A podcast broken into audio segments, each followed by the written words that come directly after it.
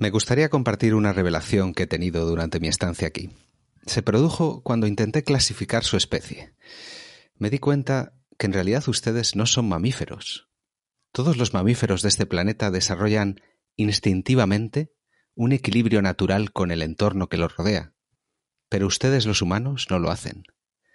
Se establecen en un área y se multiplican y se multiplican hasta consumir todos los recursos naturales, Después, la única manera que tienen de sobrevivir es extendiéndose a otro área. Existe otro organismo en este planeta que sigue el mismo patrón. Los virus.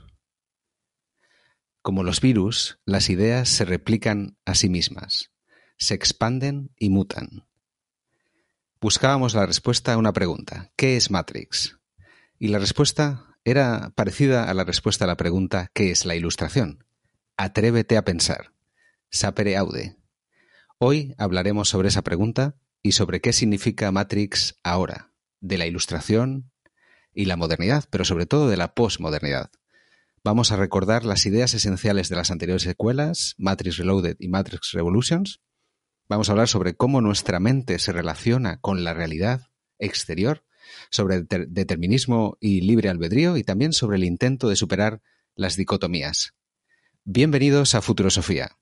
Yo soy Miguel on the road y hoy me acompañan de nuevo, como en el episodio que grabamos sobre Matrix, dos invitados que son auténticos fans de esta saga. Eh, primero doy la bienvenida a Nanok. Bienvenido de nuevo. Buenas, Miguel. ¿Qué tal? Encantado. ¿Qué tal? ¿Cómo andas? Bien, bien. Muy ilusionado porque se hiciera por fin este remake, vamos a llamarlo, o cuarta parte, no sé. Nano, eh, tú has visto Matrix, la película original, muchísimas veces, lo comentaste aquí. ¿Qué, sensaciones tuviste al volver al cine, al ver fragmentos de, esa película, frases, personajes, conceptos que se recuperan en esta Matrix Resurrection? Cuéntanos. Pues eh, tenía al principio, cuando, cuando empecé a ver el código fuente en la pantalla verde y las letras, me llenó un, cierta sensación de, de nostalgia, pero nostalgia feliz, ¿no? De, de aquella época de, las primeras películas, de que estabas a punto de sentarte a ver algo que no sabías muy bien lo que era y, y la expectación. Pero sí que es cierto que a medida que avanzaba la película, sobre todo esa primera parte tan confusa, creo yo, eh, pues eh, cierta ilusión y cierto cierto un poco enfado también. De acuerdo. Bueno, eh, tenemos también a Josh Green. Eh, bienvenido. Cuéntanos, eh, también te pregunto lo mismo. ¿Qué te parece esta secuela o película independiente? ¿Cómo están amigos? Qué gusto. ¿Se acuerdan desde que estábamos viendo la, preproducción incluso de esta película? De, ya están grabando. Y que en la Ciudad de México y San Francisco hay una foto, y se acuerdan, ¿no? Emocionante eso. Y totalmente decepcionante. Esa es mi, mi sensación y mis primeros pensamientos al ver The Resurrections de Matrix.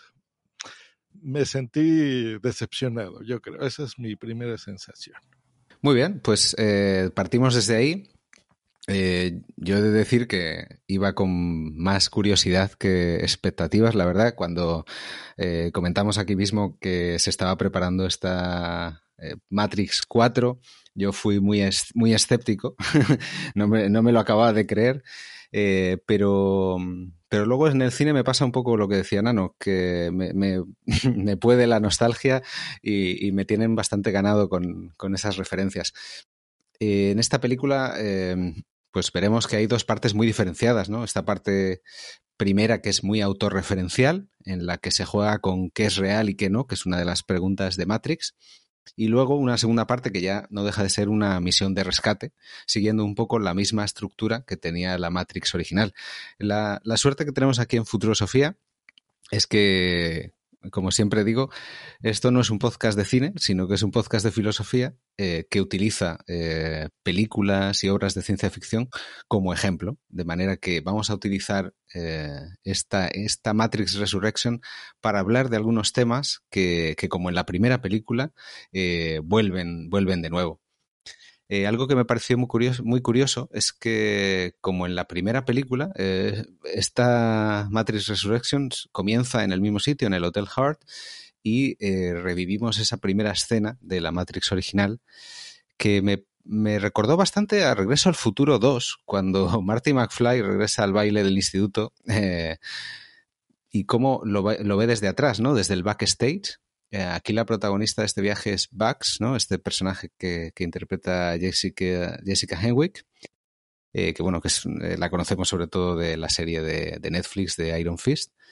Eh, pero yo empezaba ya a ver que había cosas que no cuadraban, que los agentes eh, tenían una ropa distinta, que el vestido de Trinity también era diferente, el, aspecto de Smith. Entonces te das cuenta de que hay algo diferente, que no estamos en Matrix, sino que estamos en, en bueno, lo que llaman un modal. Eh, yo os quería preguntar, Nanok, ¿cómo, ¿cómo, vas desenredando esta madeja? ¿no? ¿Qué, ¿Qué vas mm, captando de, esta, de este nuevo statu quo ¿no? que, te, que, que, te, va sugiriendo, ¿no? igual que a mí me sugería Regreso al futuro, eh, ¿qué, te, ¿qué, te, sugiere? Bueno, yo, yo utilizando la, la propia uh, jerga o propio lenguaje del propio universo Matrix, uh -huh. eh, a mí me recordó como si estuviera en un déjà vu y todos sabemos que los déjà vus dentro de Matrix significa que ha cambiado algo, ¿no?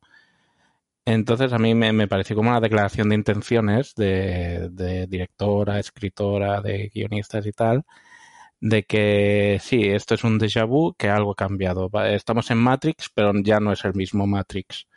Nos enfrentamos a un cambio y ya te lo están dejando bastante claro desde el principio. Y, y es una buena forma para meterte en este nuevo mundo, en esta nueva versión. Al fin y al cabo lo que es es, una, es un upgrade de, de Matrix y, y a mí pues me recordó como que están utilizando partes antiguas, pues lo vemos todo el rato en que hay eh, imágenes de flashbacks de, de, las películas antiguas, pues todos estos déjà vus constantes, estos recuerdos de la Matrix antigua para intentar encajar en una nueva Matrix, pues es un recurso que, que han utilizado pues esto para enseñar el cambio lo que nos vamos a encontrar y remarcar sobre todo las diferencias que, que, han hecho.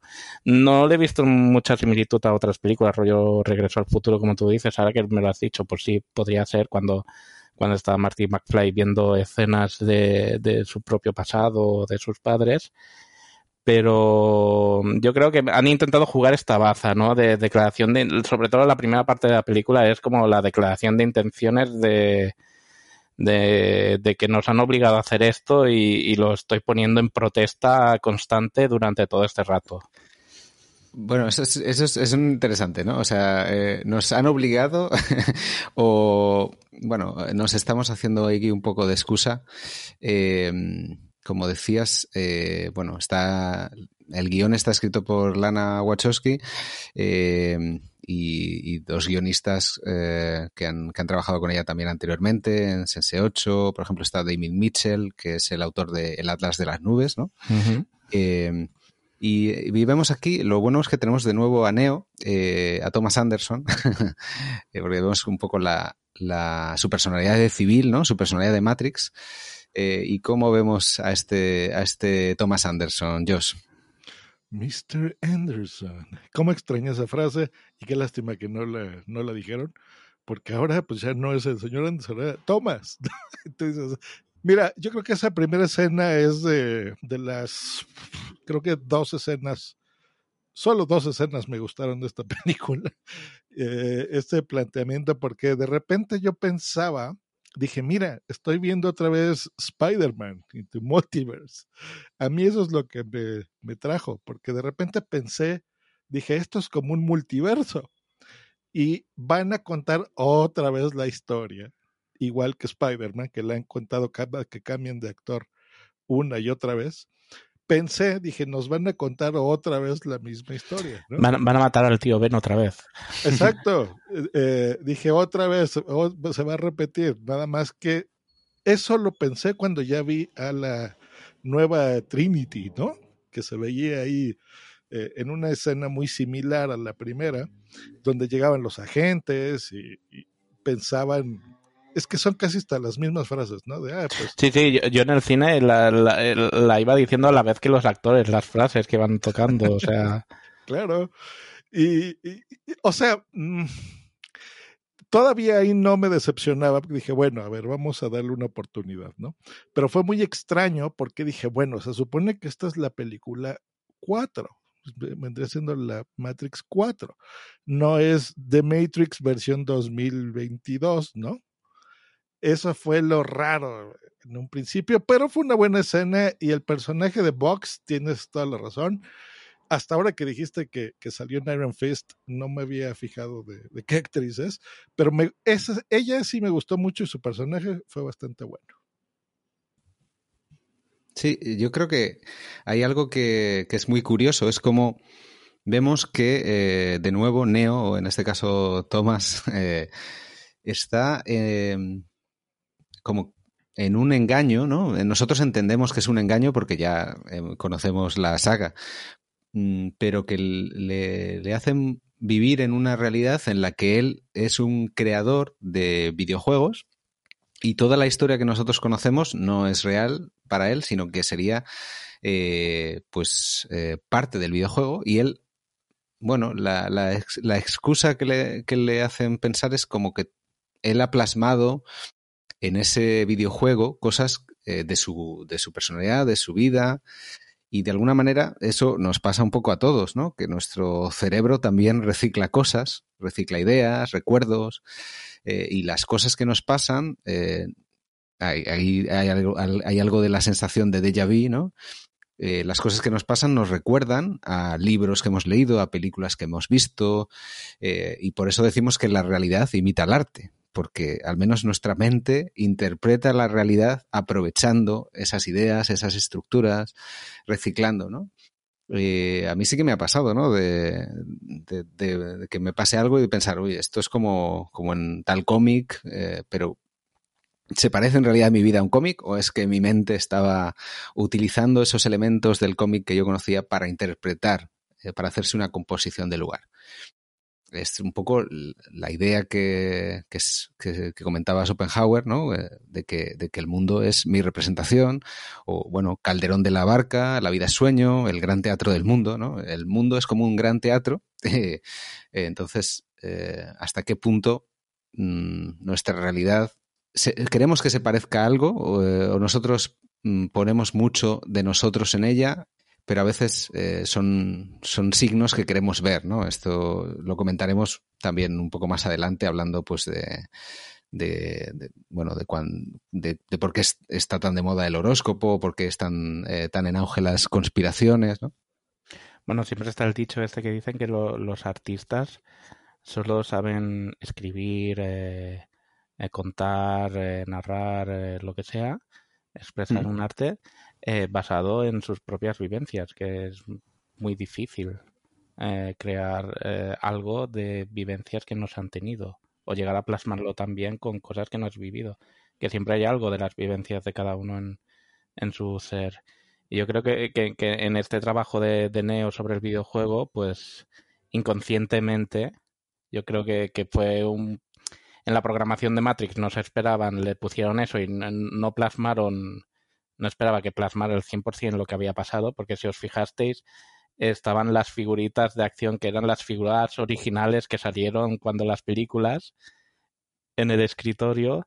Y, bueno, pues es eso, que de, sus recuerdos de su vida, pues ha plasmado una idea imaginativa nueva. Sí, pero retomando lo que, lo que tú decías, eh, aquí tenemos algo así, tenemos una película autorreferencial que incluso se permite reflexionar sobre su propia producción, ¿no? Tenemos ese, es, para mí la parte que más disfruté es la parte en la que eh, además tiene este cameo estupendo de Cristina Ricci, en la que dicen, bueno, hay que hacer un Matrix 4. ¿Cuáles son eh, los elementos que la gente asocia a esta marca, ¿no? a este brand, a esta, a esta, a esta franquicia? Y ahí tienen una, un brainstorming que está muy bien. Yo estoy seguro que cambias en la película, en vez de videojuego y pones película, y lo que pasa en la primera parte es lo que pasó de verdad cuando le dijeron a, a Lana Wachowski vamos a hacer Matrix 4. Eso se me hizo una cosa, bueno, a la audiencia, yo veo las cosas más cinematográficamente que mis queridos compañeros, así que bueno, mis comentarios van más orientados a eso, a la parte filosófica Pero a mí eso es lo que, a mí eso me reí y, y, casi me pongo a llorar del coraje, porque eso no me gustó nada. Porque lo que está diciendo Nano es la realidad. Eso, tal vez tú lo comentarás, Miguel, la parte filosófica de eso, pero uh -huh. la parte de producción, digamos, que a mí siempre me ha gustado más. Para los que no sepan, Nano que está, la historia fue así, Warner Brothers dijo, vamos a hacer eh, un reboot de la serie de Matrix, entonces vamos a contactar ahora a las hermanas Wachowski, ¿cómo ven? ¿Les interesa el proyecto? Y ellas dicen, porque lo vamos a hacer sí o sí. O sea, no les estoy pidiendo permiso. Soy Warner Brothers, soy su jefe. Dicen Warner Brothers en la película. Sí, sí. claro. Entonces vamos a sacar un juego nuevo de, de Matrix. Este, entonces los vamos a hacer sí o sí. Y básicamente para darles un resumen rápido, que bueno, Lily no quiere, Lana dice, ok, yo me aviento, porque si de todas formas lo van a hacer, pues mejor que no arruinen nuestro legado, ¿no? Entonces, por eso es que eh, se hizo esta película bajo su dirección. Y en el juego, pues es, dijeron exactamente lo mismo, pero de, del, del, planteamiento, digamos, inicial de la película. Y con las mismas frases ¿eh? y todo. Con lo mismo. A mí eso se me hizo, sí me dio un toque de genialidad, pero ahí es en donde yo entendí que lo que estaba viendo es una parodia. Aquí coincido contigo, aquí se me rompió un poco la magia de Matrix. Era como, como si rompieran la cuarta pared con esto, ¿sabes? Uh -huh. Entonces era como, hostia, este mundo que está ahí aparte, imaginativo, precioso, y de repente están aquí contándote las interioridades, entre comillas. Y dices, uff. Sí, bueno, claro, eh, en el aspecto filosófico, eh, yo sí que quería comentar eso, que esto es de alguna manera, pues ese, esa visión eh, posmoderna eh, que, que, hace que las obras de arte pues ya no tengan esa, esa trascendencia, ¿no? Esa, eh, lo, que se, lo que se buscaba pues a principios del siglo XX con las vanguardias de crítica al sistema. Y aquí, pues, pues ya llegamos a, a, un, a unas obras de arte que no tienen un carácter crítico, que no pretenden eh, eliminar esa distancia con, con, la vida, sino que el autor, el autor posmoderno, el artista posmoderno, es autorreferencial. El arte habla del arte. No se basa en la innovación, sino en la, en la repetición, en la reinterpretación. Y por eso lo que hacen los artistas posmodernos es desmitificar las imágenes, eh, quitarle su sentido convencional y descontextualizarlo. De hecho, hay un, para mí el mejor ejemplo es cuando Neo se encuentra a Morfeo en el lavabo eh, y repite el mismo diálogo, pero ahora el contexto es muy diferente, es un contexto menos eh, elevado. Y, y, eso a mí me gusta porque realmente los, lo, lo, que ellos mencionan como lo que todos asociamos a Matrix es eh, dan en el clavo. O sea, hay eh, el tiempo bala, eh, muchos disparos, gente con cuero negro, gafas de sol. Eh, y realmente si, si, alguien tiene que hacer un Matrix 4, tiene que cumplir eso, porque si no cumple eso, eh, claro, eh, ahí, está el debate. Eh, ¿Qué esperabais? Eh, ¿Algo que rompiese completamente con esos esquemas, pero sin, sin romper la cuarta pared, ¿no? No sé si es posible. lo que sí, la, el planteamiento está muy bien. Lo que pasa es que cuando te pasas del auto-homenaje, es lo que dice Josh, acabas convirtiéndote en una parodia de, de, mm. de, ti mismo y duele, la verdad que duele, porque en el momento en que se encuentra Neo y el nuevo Morfeo, eh, dice la misma frase y todo, pero acaba con una coletilla como en plan chiste de juego, me moría de ganas por hacer esto, o lo he visto tantas veces, o, o sabía de esto que, que, tenía que hacerlo, ¿no? Entonces es como... Mm se pasa, se pasa, o sea, se pasa y llega a, a otro punto que ya es. Eh...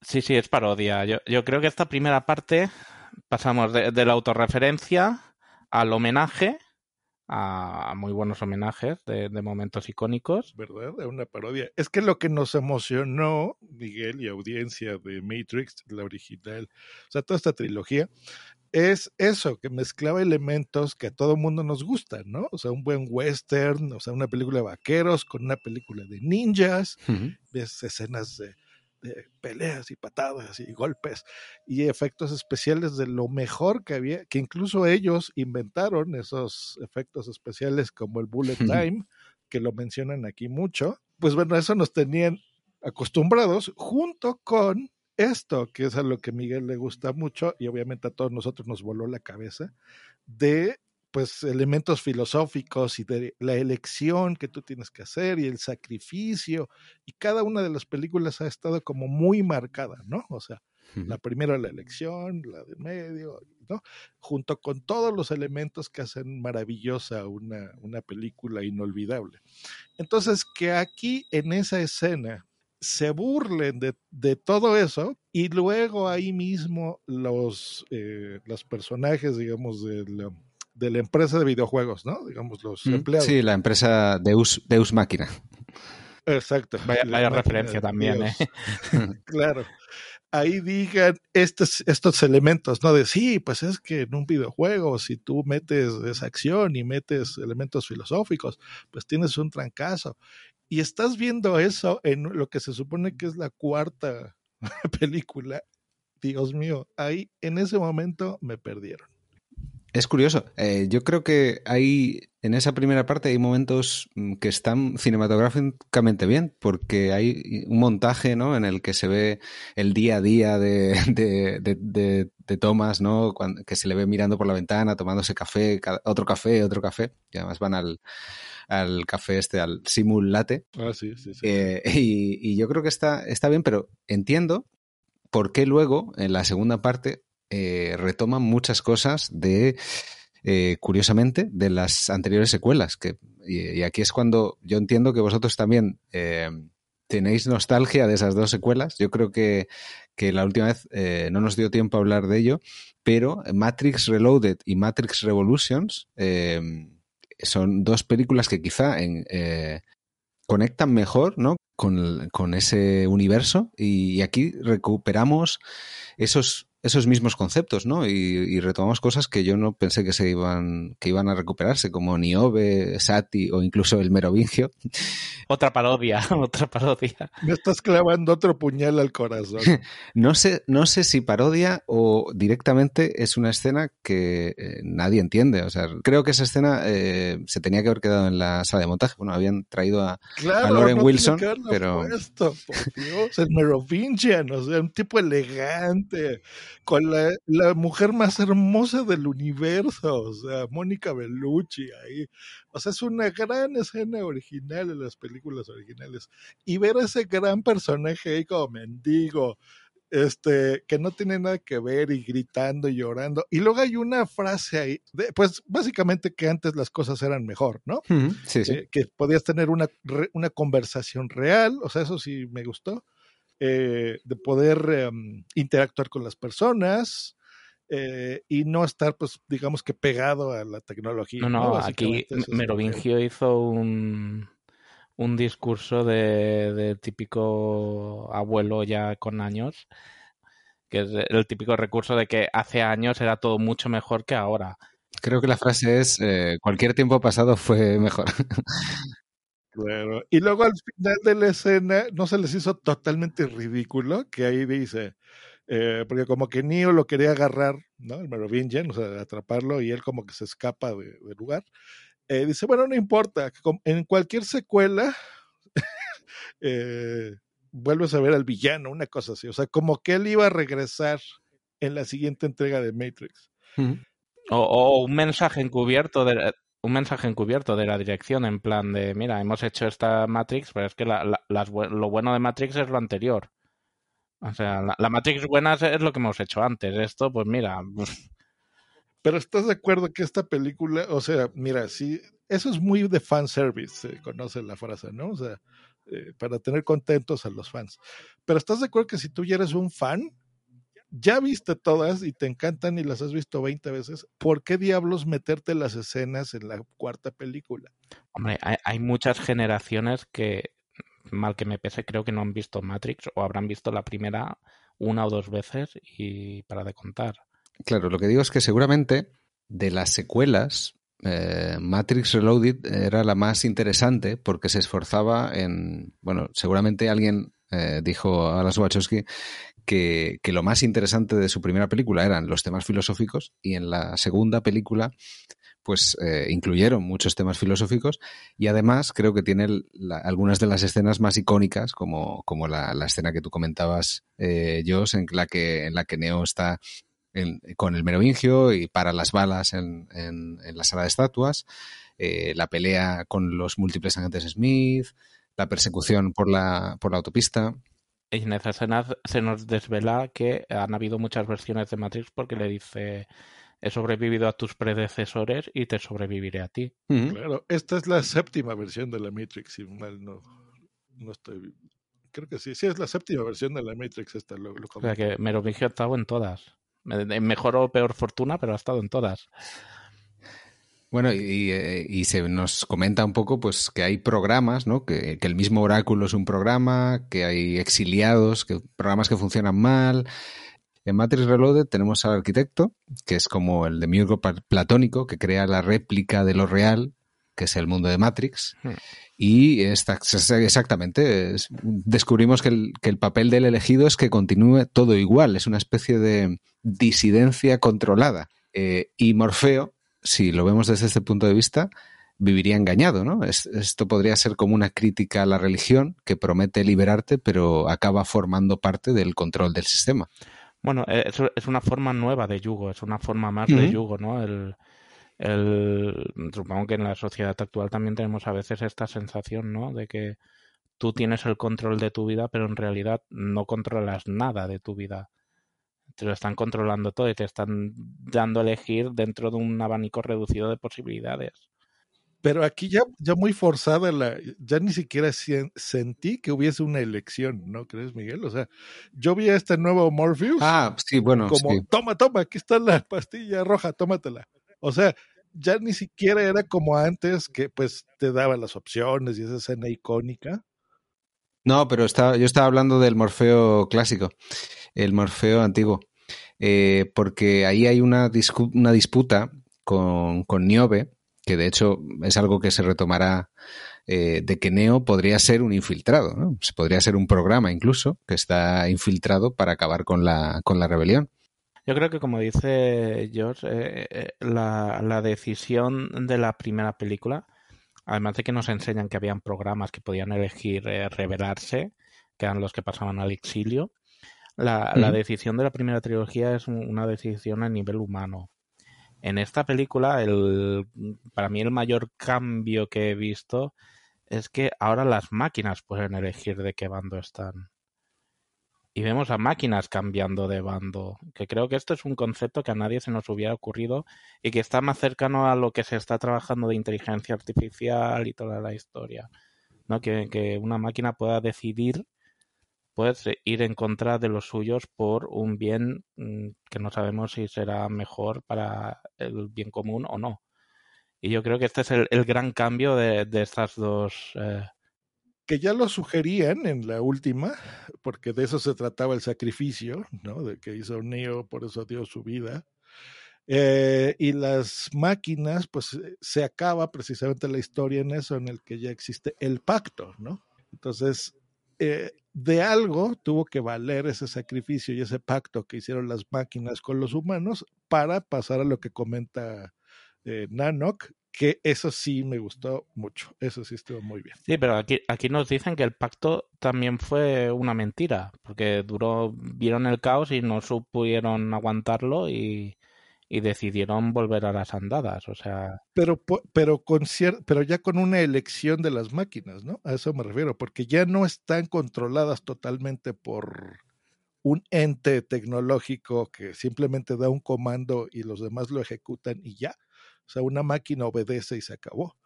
Aquí ya hay eh, esa elección también que tienen incluso las máquinas de poder convivir, de hacer su vida, de estar en esta nuevo Zion, ¿no? Entonces, eh, de poderlos ayudar, por ejemplo, con, con bueno, no sé si me está adelantando, pero esa parte de, poder ayudar incluso a los humanos, eh, creo yo que ya es una elección de las máquinas también.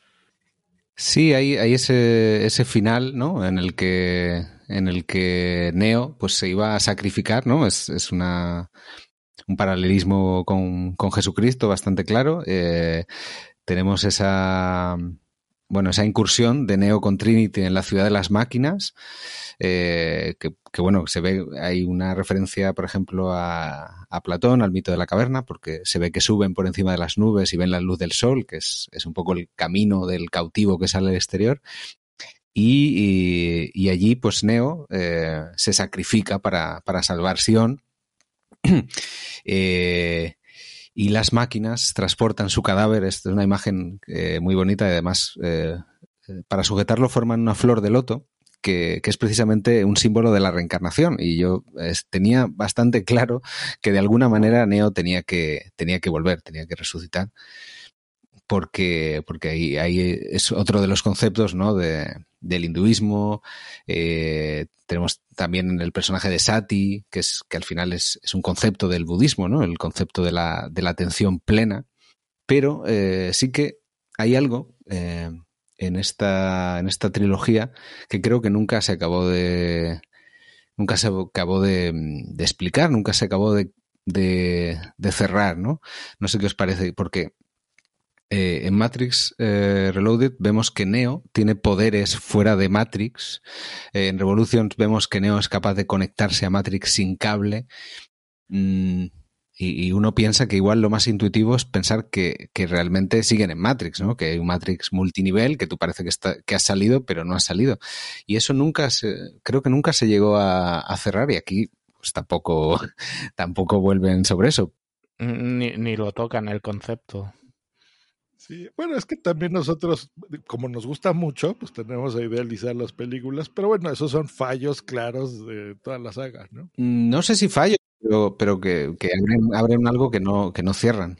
Pero recuerden que desde la primera película ya era como esto se acabó, yo soy Neo, ahí, ahí acabó la película, soy Superman y vuelo, y, y, la Matrix se para, o sea, recuerden que el código en lugar de, estar continuo, como que hace una pausa y Neo les dice, a ver, señores, yo soy Neo, voy a salvarlos, la Matrix como la conocen se acabó y adiós. Y ya después se les ocurrió hacer dos películas más. A eso me refiero que hay... Por eso sientes que no cerró bien la película, ¿no? Bueno, la, la, idea original era hacer las tres. las hermanas Wachowski querían hacer las tres y propusieron las tres. Lo que pasa es que el estudio no, no tenía mucha fe en ellos y dijeron, bueno, hagamos la primera y depende cómo vaya, ya veremos si hacemos más o menos. Entonces también tuvieron que hacer la primera un poco autoconclusiva. Claro, claro, porque no sabes realmente cómo te vaya a ir en el futuro y en la taquilla. Como esta, ¿no? O sea, tenía todos los elementos para que nos emocionásemos otra vez y se reiniciara una historia genial. Sí, sí, que no, no, no, no creo que veamos segunda o tercera parte. ¿Lo dais por acabado? Yo no, no, no daría por acabado eh, lo que es la franquicia. No sé si, si quizá como serie o como serie de animación, videojuegos, pero... Yo solo pienso qué pasaría en un universo alternativo si no hubieran, si hubieran en la reunión esa de vamos a hacer Matrix, que la queréis hacer vosotras, o si vosotros hubieran dicho, mira, que la hagan otros, que ya estoy cansado del tema y ya está. ¿Qué hubiera pasado? Yo creo que hubiera sido mejor trabajo, fíjate. ¿eh? Yo creo que también. Ahora os planteo, ahora os planteo un, una, otra, otro punto de vista. ¿Y si, ¿Y si los que hemos cambiado somos nosotros? A mí me sorprendió la, la cantidad de personas que en la sala de cine eh, encendían su teléfono y desconectaban de la película y, se, conectaban al móvil, se conectaban a Matrix en este caso, porque hace 20 años, cuando, cuando se estrenó Matrix, la gente no tenía móvil, eh, pero Neo sí, Neo, Neo usaba el móvil para liberarse. Eh, pero a nosotros parece que, nos ha hecho el camino inverso, nos ha aprisionado. Eh, y aquí tenemos este personaje del analista, ¿no? Este Nick Patrick Harris, que, que bueno, es un personaje genial. Yo creo que la voz que pone eh, es, fantástica cuando está haciendo de, psicólogo de, Neo. Eh, me parece que hace, pone una voz que es súper agradable, súper relajante, que dices, me, encantaría tener este psicólogo. Eh, pero luego tiene el lado oscuro, ¿no? En el que en el que es un funcionario, ¿no? Y dice que él descubrió que el sufrimiento generaba más productividad y más enganche. Y eso parece que es lo mismo que sucede con, las redes sociales, las malas noticias, el enfrentamiento. Claro, claro. Y antes era la televisión, ¿no? O sea, antes de las redes sociales eran los noticieros y, y, las guerras. Cuando eran los telediarios, eh, si tú ibas al cine, desconectabas de todo eso. Lo que digo es que eh, llega un momento en el que eh, esa adicción, esos procesos normales se, se distorsionan eh, y, se convierte casi en, o sea, los sistemas de recompensa del cerebro se, se descompensan y ya no es el deseo de, bueno, me apetece, me apetece ver la televisión, ¿no? Sino que ya es, es eso, es una desensibilización que te, que te, que te vuelve adicto. No creo que seamos nosotros, respondiendo a tu pregunta, o sea, que, que cambie. Digo, obviamente cambiamos, ¿no? Y evolucionamos, no digo que no. Pero el ejemplo que les puse de Spider-Man, ¿Tú viste a los mismos muchachos o, gente que fue al cine encendiendo su teléfono en la sala? ¿O estaban atentos a lo que veían y emocionados? Siempre en cada película veo gente encendiendo el móvil. ¿En serio? ¿En serio hacen eso? Sí, sí. Eh, de eso y más cosas hacen, ¿eh? Uf, qué horror.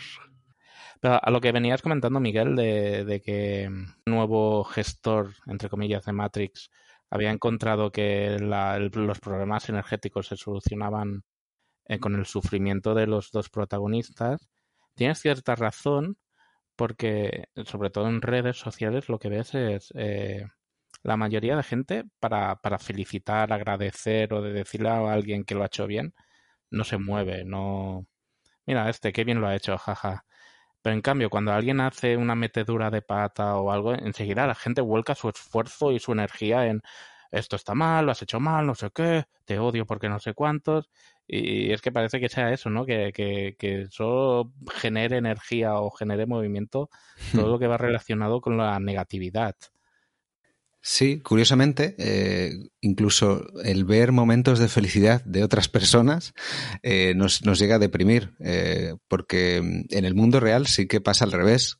Compartir buenos momentos con otras personas nos hace sentirnos más felices, pero en redes el ver a otras personas pasarlo bien nos, nos hace que nos comparemos aunque voltean la tortilla, Lana Wachowski, diciendo, ok, sí, eso es real, por eso hubo una versión de Matrix donde hacer sufrir a los humanos generaba energía.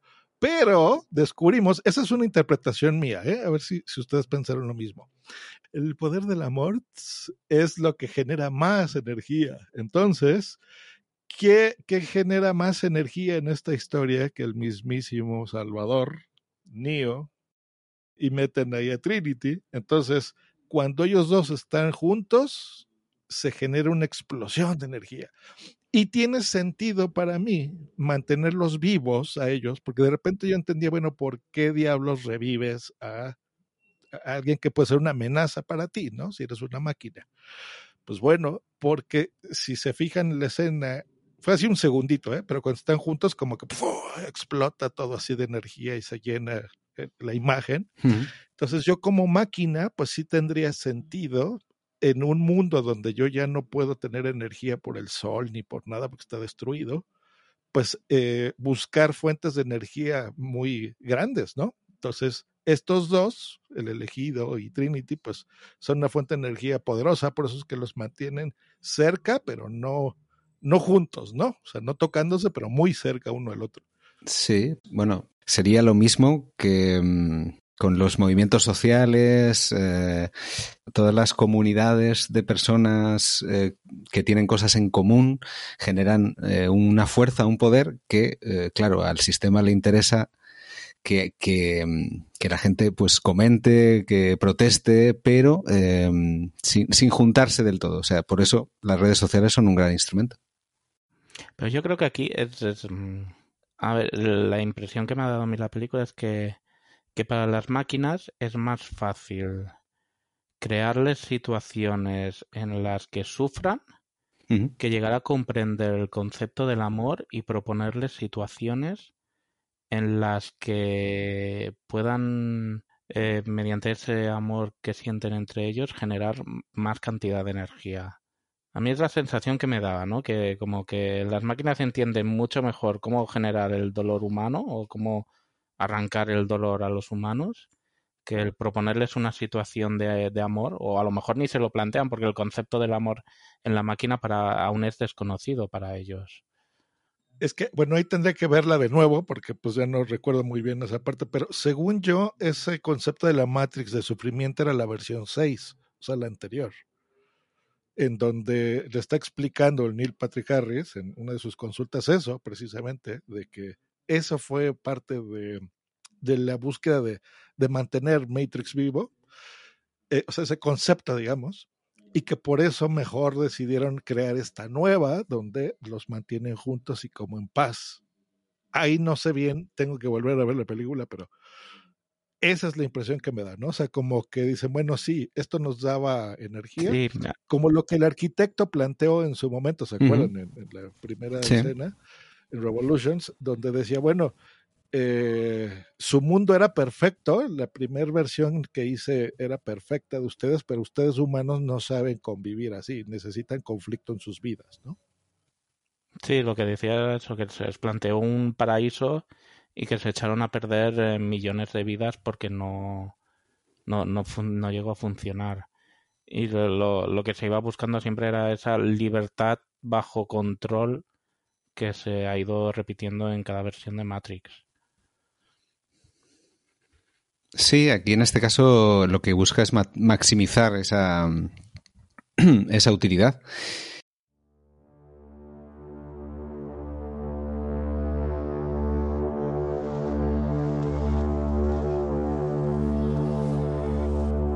En las acciones del analista tenemos lo que Habermas llamó la colonización del mundo vivido, que es la utilización por parte de los administradores del sistema de las motivaciones individuales para producir ciertos resultados que no corresponderían en principio a la intención de los individuos.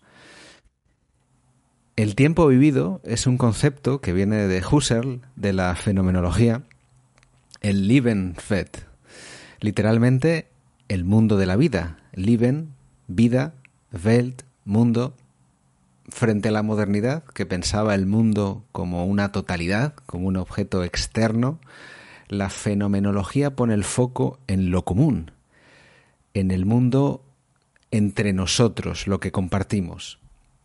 Parafraseando a Heráclito, cuando estamos despiertos hay un orden, un mundo común, público, mientras que al dormir cada uno se queda en su mundo privado. Para Habermas, este mundo de la vida se compone de la cultura, la sociedad y la personalidad. La cultura serían los conocimientos compartidos, las cosas que damos por supuestas en una sociedad. Por ejemplo, los hindúes no se comen a sus vacas. Ese es un hecho objetivo que todos los miembros de una cultura aceptan y que guía su acción. Con sociedad se refiere a la manera en la que nos integramos en grupos, en el espacio social, y la personalidad son las competencias personales para adaptarse a esos contextos. Todo esto es el mundo de la vida. Y la colonización del mundo de la vida, para Habermas, viene a ser la intromisión de los diferentes sistemas, con mayúsculas, la economía, el Estado, en ese ámbito del mundo de la vida. Un ejemplo de colonización es la legislación sobre ciertos productos, por ejemplo el queso que ha pasado de ser un producto tradicional a un producto industrial, perfectamente legislado en cuanto a origen, transporte, distribución. La sistematización del mundo de la vida conlleva su instrumentalización para maximizar la utilidad. En el caso de este Matrix 2.0 del analista, busca maximizar la utilidad de los seres humanos para generar energía y aumentar la productividad.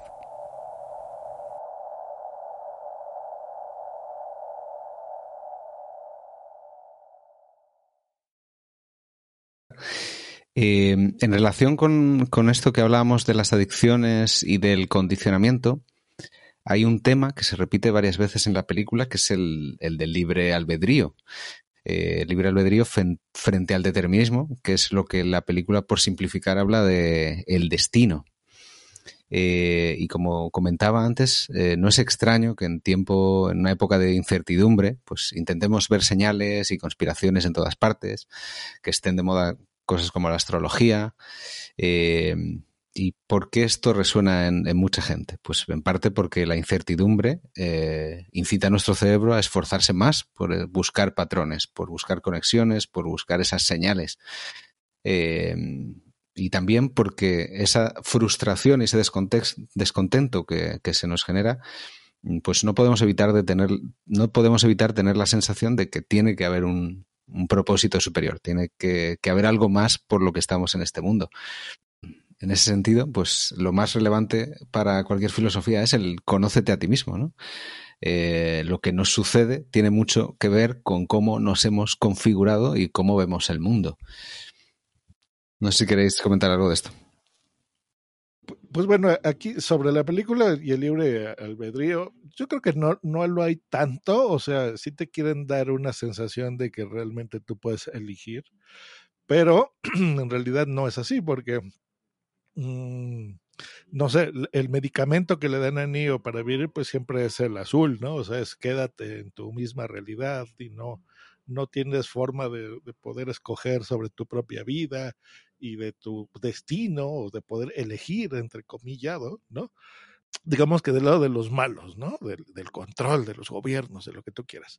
Y del lado de los liberadores y de los revolucionarios y de, en este caso, Morpheus, pues tampoco lo hay, es lo que les decía, o sea, prácticamente lo estaba obligando a, aquí tienes la roja, no, no puedes escoger ni siquiera regresar a, tu vida anterior.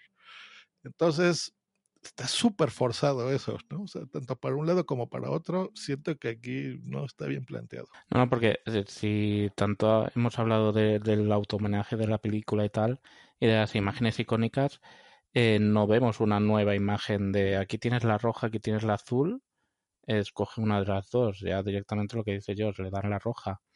A mí hay una lectura que leí en un tuit de, de una persona de esta película que era que si la mirabas desde el final hasta el principio, era como una persona con delirios mentales y alucinaciones, a base de ir al psicólogo y un tratamiento de pastillas, acababa teniendo una vida normal.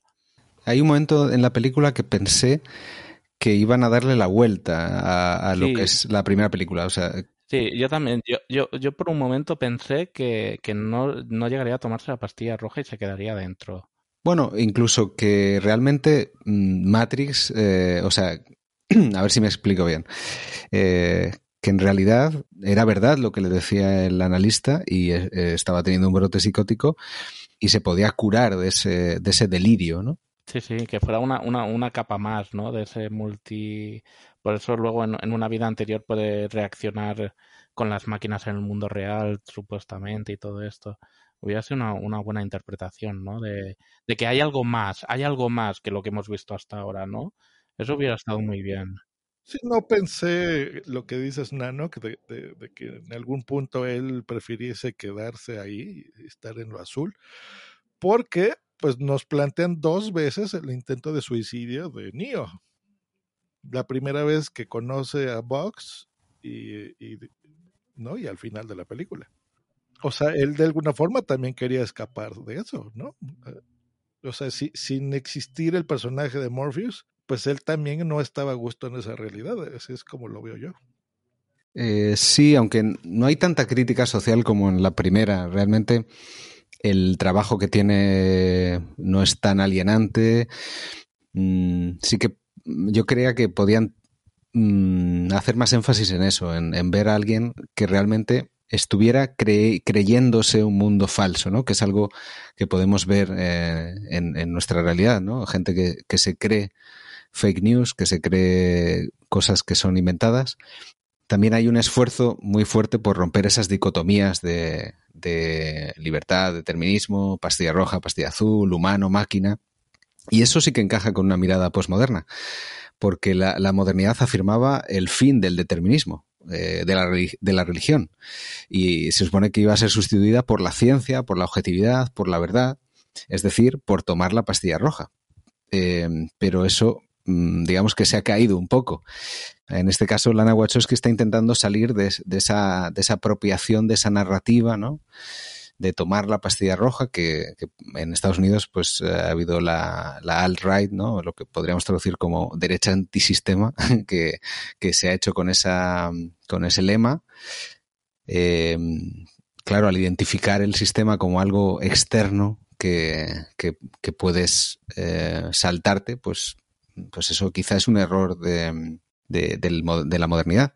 Bueno, también lo vemos en la parte de, las máquinas, del comportamiento de las máquinas, que ya no son o buenas o malas, tenemos buenas y malas y que están más implicadas o menos implicadas, que ayudarán más o menos. Eh, ya, ya no es blanco y negro todo eso, hay una gama de grises infinita. Entonces es, es como se ve el mundo hoy en día, la verdad. Ya no eres de un sexo o de otro. Tienes, eh, puedes escoger lo que te sientas y lo que quieras si os acordáis, en, Animatrix había la, la, la, primera ciudad de las máquinas era 01 y aquí tenemos 10, eh, sería Io, ¿no? Esta ciudad, que es una ciudad que, realmente es muy diferente a Sion, porque no es una, no es una fortaleza cerrada, ¿no? sino que es un, un espacio abierto.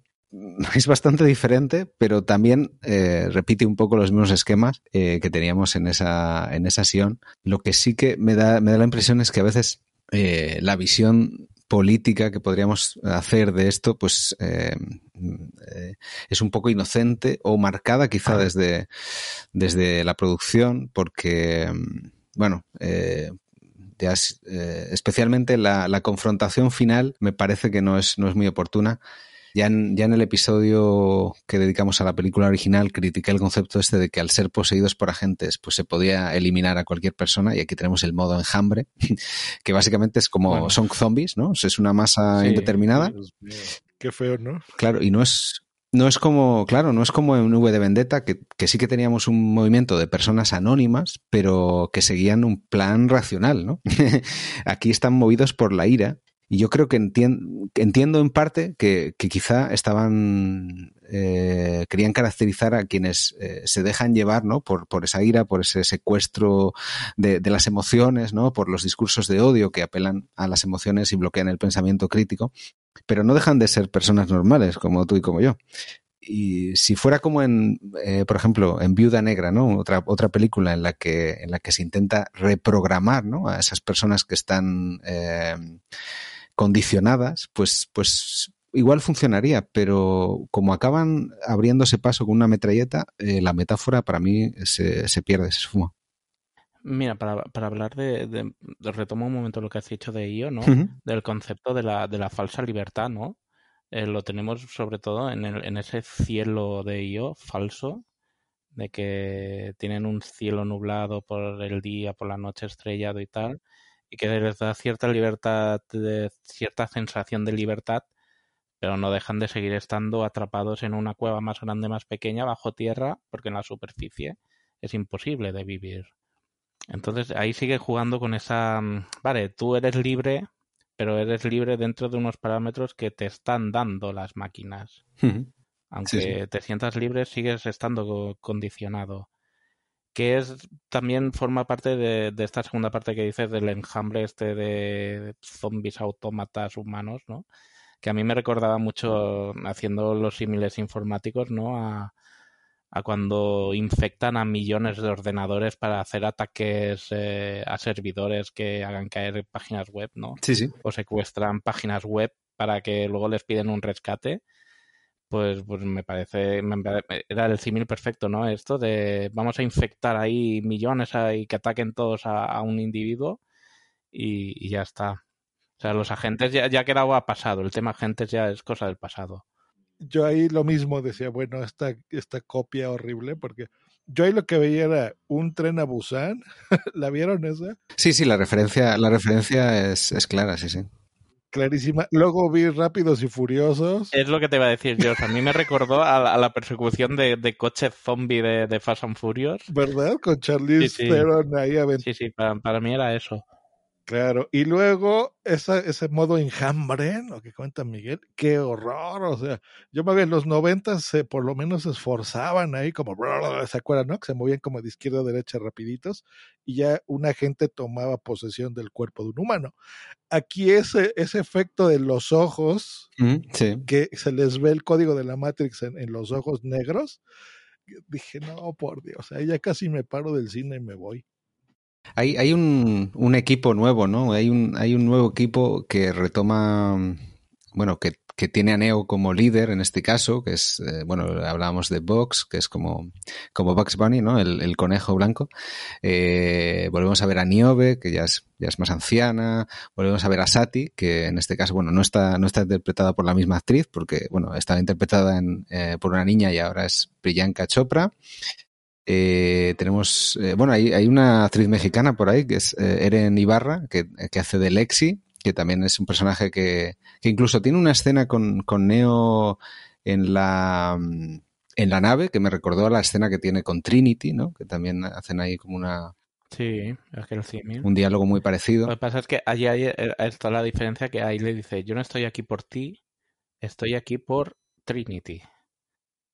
Claro, el girl power. Pero sí, yo no, eso creo que es una reivindicación bastante justa en cuanto que desde la primera película, eh, aunque sí que quizá parece que Neo es el protagonista, pero es un es un coprotagonismo, ¿no? Entre Neo y Trinity, que al final, bueno, si, si pensamos en términos eh, cristianos, pues claro, eh, Jesucristo, eh, la Trinidad, pues sí, son lo mismo, ¿no? Son parte de lo mismo. Sí, digo, es totalmente natural, ¿no? O sea, todos sabemos. Y, representarlas de alguna forma y darles poder y todo, pues es normal. Empezando por la misma directora. Entonces, que tenga ahora este protagonismo, bueno, que va a tener, ¿no? Yo creo que ese es el planteamiento de toda esta película, el darle este empoderamiento a Trinity y que realmente ella sea la que esté salvando a Neo al final, en ese brinco. Pues yo creo, te da a entender que si esta historia sigue, pues bueno, ella va a tener un protagonismo mayor en el futuro, ¿no? En, en las futuras películas, si es que las Bueno, sí, yo vería más como que quizá eh, tendrían el protagonismo esta nueva generación, ¿no? Pero ahí... eh, yo, yo, me esperaba el cambio este de... Estaba claro que si había una nueva versión de, de Matrix, Neo no iba a ser el elegido. Eh, sí que partiría con ventaja a lo mejor porque si se utiliza parte del código de la Matrix anterior en esta Matrix, pues eh, Neo puede tener o mantener sus capacidades, ¿no? Yo, yo me esperaba que una Matrix nueva hubiera un elegido nuevo, como, como ha pasado casi siempre. Lo que pasa es que los elegidos no, no volvían, o sea, morían y ya está, no, no volvían, no resurgían, ¿no? Entonces eh, es la, la disfunción de esta Matrix, ¿no? Que tenemos el antiguo elegido y el nuevo elegido coexistiendo en una misma versión. Pero bueno, en Revolutions de, dejaron eso claro en la escena del arquitecto, porque todas las versiones de la Matrix y todos los elegidos era exactamente el mismo, ¿no? Sí, pero con diferentes características, creo yo, que daban a entender, ¿no? Que de, depende cómo era la, cómo montaban la, la, versión, pues tenían una serie de características u otras. No, por ejemplo, aquí descubrimos un nuevo poder de Neo, ¿no? Esta especie de telequinesis que, que va desplazando las cosas y luego este impact trueno que, que hace que, que como una onda de energía cuando choca con algo, ¿no? Todo esto no se había visto antes y habíamos visto al elegido en plenas facultades, con lo cual, si, si estos poderes eran parte de ese elegido, se tenían que haber tenido que ver. Entonces yo creo que es eso, es nueva versión, pues eh, nuevas cosas.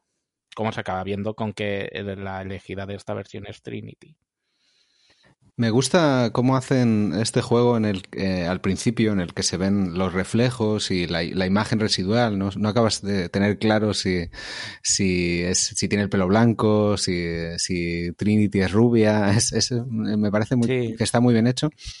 Eh, lo que no hemos hablado es de, del agente Smith. Eh, tenemos de nuevo al agente Smith, pero en otro actor. No sé eh, qué os parece esto. Bueno, lo que tú has dicho, con lo, jugando con el tema de los reflejos, que dicen que eran una modificación de la imagen virtual de los protagonistas, de los protagonistas, porque cada persona tiene una imagen virtual suya que es la que se transfiere a Matrix y que la propia Matrix las había alterado pues para que en el caso de que se encontraran pues claro si se llegan a ver ellos mismos pues hubiera la reacción hubiera sido más grande o más más contundente y aquí supongo que se han aprovechado de esto porque no habrían conseguido contratar al mismo actor y, supongo que han jugado con esto para el cambio de actor. Sí que de reconocer que en algunas fases de la expresión al principio, sobre todo cuando sí que me lo recordaba, algunas partes, pero yo creo que ha sido, o sea, si no tienes a, Hugo para hacer de agente Smith, no metas al agente Smith. Sí, no. Lo que pasa es que físicamente ha cambiado mucho. Ahora Hugo Weaving ya se ve ya viejo, francamente. Entonces, yo creo que ese fue parte de la decisión de no tenerlo. Eh, aunque bueno, pudieron haber jugado un poquito con lo de Nayobi, ¿no? Pero bueno, él es una máquina, entonces él tendría que ser perfecto. Incluso lo mencionan como parte de, de los diálogos de la película, ¿no? Cuando se presenta ante Neo, dice, bueno, a lo mejor exageré en mi perfección y me pasé un poquito con los ojos azules, ¿no? o sea, si recuerda que lo, comenta. Entonces, eh, entiendo el por qué, pues ya no contar con, Hugo otra vez. Pero bueno, yo creo que ya sí sentí muy forzado el personaje, o sea, como el agente Smith tal cual. Creo yo que no era necesario meterlo, francamente. Pero bueno, es, parte de, de, Matrix, es el Jin y el Yang de, Neo y el agente Smith, de que son la misma, no digo persona, pero son dos caras de la misma fuerza, ¿no? Una es la fuerza destructiva, la otra es la fuerza liberadora. Sí, pero bueno, aquí pues no sé, tal vez por la misma elección que ya hablamos, de que pues ahora él decide ayudarle incluso. Sí, cosa que también yo creo que nunca en la vida el antiguo agente Smith hubiera ayudado a Neo.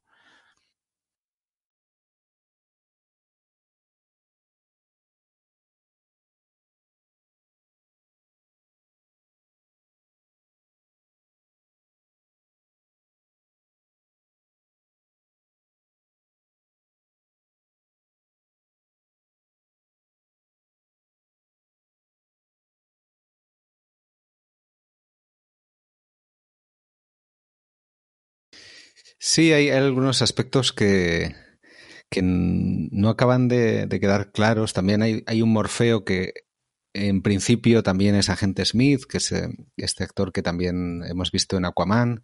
Eh, y, y, por eso me parece que eso, que, que hay unas, hay unas cuestiones que no acaban de, no acaban de cerrar en lo que es la, la, la propuesta, la propuesta de, de, de, qué nos quiere contar, ¿no? Que, mm, que, mm, por eso digo que es un poco ingenuo en ese sentido, porque no acaba de, no acaba de posicionarse, eh, intenta exactamente salir de, de mm, bueno, no intenta eh, no establecer unos, unos límites tan, eh, tan dualistas, ¿no? Como en, como en la como en la primera trilogía, eh, de hecho, es algo que se llega a decir, ¿no? Que ellos están haciendo un videojuego que es binary, ¿no? Que todo es binario, que todo es em, polarizado y, intentan salir de ahí.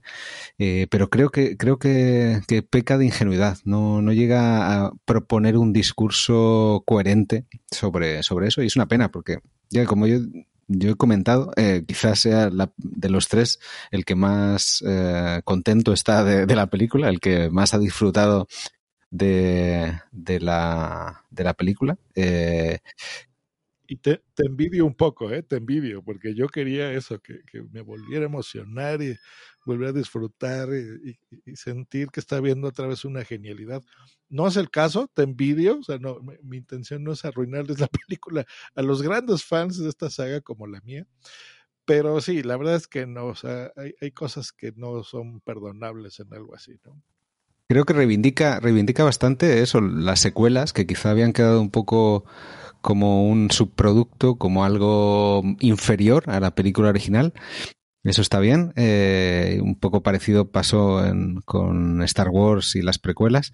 Y, y de alguna manera también, pues, eh, bueno, aprovechan, aprovechan el, el tirón, ¿no? Porque no, no, hay que, no hay que olvidar eso, que, que cuando se reestrenó en cines la película original eh, con motivo de los 20 años, de, los 20, del 20 aniversario, que también fue el motivo por el que grabamos el episodio de, de Futurosofía, pues eh, se demostró que estaba vigente y, y, que la gente quería verla. Eh, hace poco comenté aquí el, documental de Un fallo en Matrix, ¿no? que es un documental que, que se ha realizado y que se estrenó en el último festival de Sitges con esa, con esa hipótesis, ¿no? La hipótesis de la simulación. Si quizá nuestro universo en sí es una simulación y entonces ya habría ahí un, una cuestión muy compleja de por qué en un universo que es una simulación tenemos un, películas en las que hablan sobre la teoría de la simulación, ¿no? O sea, una simulación que habla de la simulación. Cuando salió Matrix, eh, el mundo en, en, aquella época se llevaba mucho a lo que era a nivel internet el fanzine, ¿no? El, uh -huh. Historias basadas en las películas creadas por otra gente y tal. Y recuerdo un fanzine que leí que era que Matrix era un mensaje que se enviaba desde una estación espacial, eh, pues pirateada a la mente colmena del mundo que estaba subyugado, ¿no? Como para, para decirles, oye, os damos esto para pensar para que os liberéis, porque uh -huh. en sí estáis, estáis todos presos en ese mundo, pero y la única manera que se les ocurría era pues eh, enviarle en formato película que la gente fuera a ver la idea de que podían ser libres. Claro, e, es que esa era la magia de Matrix, o sea, te hacía soñar, pensar, emocionarte, este tipo de cosas, volarles la cabeza a todo el mundo con esas ideas, o sea, siempre, incluso de la trilogía, de cada una de las tres, había algo memorable, algo que tú decías, esto me encanta, o sea, por lo que sea, por, técnicamente, por la película en sí, efectos especiales, por la filosofía de las películas. Y esta, por eso te digo, Miguel, que es una mala película, creo yo que no tiene nada memorable, como las otras sí lo tienen. Ni, ni, ni efecto estético, ni revolucionario visualmente, ni nada por supuesto, ellos sabían que en algún punto el mundo iba a querer ver otra vez una imagen y otra vez los iban a contratar. Yo creo que, que, que, que, ellas estaban muy convencidas de no hacer Matrix. O sea, esto es para nosotros Matrix es esto y aquí se ha acabado. Y yo creo que por las condiciones que se habrán dado y tal, pues dicen, mira, se va a hacer sí o sí, pues eh, yo qué sé, a lo mejor yo que sé. A ver, también quién no le dice que no a, a dirigir un gran blockbuster eh, con... Sí, pero te digo que no, no, no hay 20 años de trabajo en esta película. Es que hay un, hay un tema que, que, bueno, hemos hablado un poco de, de la figura del artista, ¿no? Y de, del arte. Eh, y al final, bueno, es algo que, que muchos podcasts escucho y, y, no, no está de mal, no está de más recordar que, mmm, bueno, el artista, el, el autor cuenta lo que le interesa contar. Eh, yo en este podcast eh, hablo de lo que me apetece hablar y, invito a las personas que quiero que, vengan a hablar. Eh, y entiendo que como hay muchos podcasts, pues hay una pluralidad de voces y, eso es bueno. Creo que mmm, quizá estamos mmm, prejuzgando es ese proceso creativo. Quizá eh, a mí ya digo que, que hay partes de ese, de ese proceso creativo que, que, me parece que están bien. Y, y lo que pasa es que hay, mucha gente en esa sala, ¿no? En esa sala de, de reuniones. Eh, y ahí, ahí, ahí, pues eso, se llega a incluso a, a puntos que, bueno, que, que, es, que tienen que estar por eso, por, por contrato, ¿no? Porque hay, hay cuestiones que, que si es una película de Matrix tiene que estar, ¿no? Sí, desgraciadamente así lo sabemos. Esa visión creativa de los directores, de los que escriben las historias, se cambia. O sea, ¿cuántas veces no hemos visto por ejemplo, en los Blu-rays, la versión del director, porque los estudios les cambian todo, incluso en la edición y sin decirles o, o diciéndoles, ¿no? Pero por contrato, pues se tienen que fregar. Entonces, esa visión artística que comentas, Miguel, pues está muy comprometida siempre también al lado comercial de nuestro mundo real. Realmente también es, una falsa sensación de libertad, ¿no? ¿Hasta qué punto un artista es libre, sobre todo ahora que estamos hablando de películas, un director, un, guionista, eh, tiene la libertad creativa 100% de un proyecto, ¿no?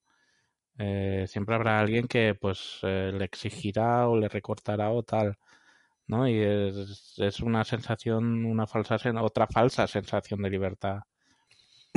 Sí, tenemos, yo creo que tenemos la suerte de que, bueno, de, haber podido tener de nuevo a Keanu Reeves y a Kerry Moss, eh, que eso es, seguramente lo mejor de la película. Creo que los dos están inmensos. y y mantienen la química de entonces aún y es fantástico. Sí, sí. Creo que es lo, lo, que más se, se agradece de, esta película, volver a verlos y, y, bueno, quizá era la excusa, ¿no? Eh, para volver a verlos.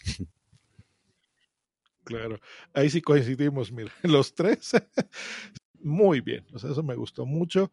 Ken Reeves, no sé, con el cabello así larguito y con toda la imagen de, de otras películas, no sé, pero me gustó verlo, por supuesto. O sea, sí, sí, e, esa parte sí fue buena.